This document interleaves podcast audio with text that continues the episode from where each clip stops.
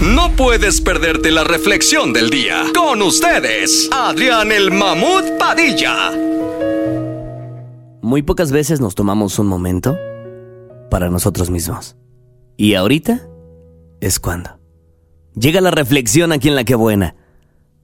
Presta atención y escucha. Muchas gracias mi querido gallito. La reflexión del día de hoy se llama El tenedor. Había una mujer que había sido diagnosticada con una enfermedad incurable y a la que le quedaban solo tres meses de vida. Así que empezó a poner sus cosas en orden. Contactó a su sacerdote y lo citó en su casa para discutir algunos aspectos de su última voluntad. Le dijo qué canciones quería que se cantaran en su funeral, qué lecturas hacer y con qué traje deseaba ser enterrada. La mujer también solicitó ser enterrada con su Biblia favorita. Todo estaba en orden y el sacerdote se estaba preparando para irse cuando la mujer recordó algo muy importante para ella. Hay algo más que quiero pedirle. ¿Qué? preguntó el sacerdote. Esto es lo más importante. Quiero ser enterrada con un tenedor en mi mano derecha. El sacerdote quedó impávido, mirando a la mujer sin saber exactamente qué decir. Eso le sorprende, ¿verdad, padre? Claro, para ser honesto, estoy muy confundido. La mujer explicó.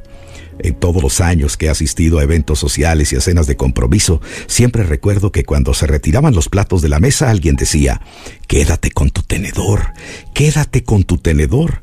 Esa era mi parte favorita porque sabía que algo hermoso estaba por llegar, como un pastel de chocolate, un pay de manzana un helado de vainilla, algo maravilloso y delicioso. Así que quiero que la gente me vea dentro de mi ataúd con un tenedor en mi mano derecha y quiero que se pregunten por qué tiene eso. Y ahí es donde usted les va a decir. Ella estaba convencida de que lo mejor está por venir. El padre salió con lágrimas en los ojos.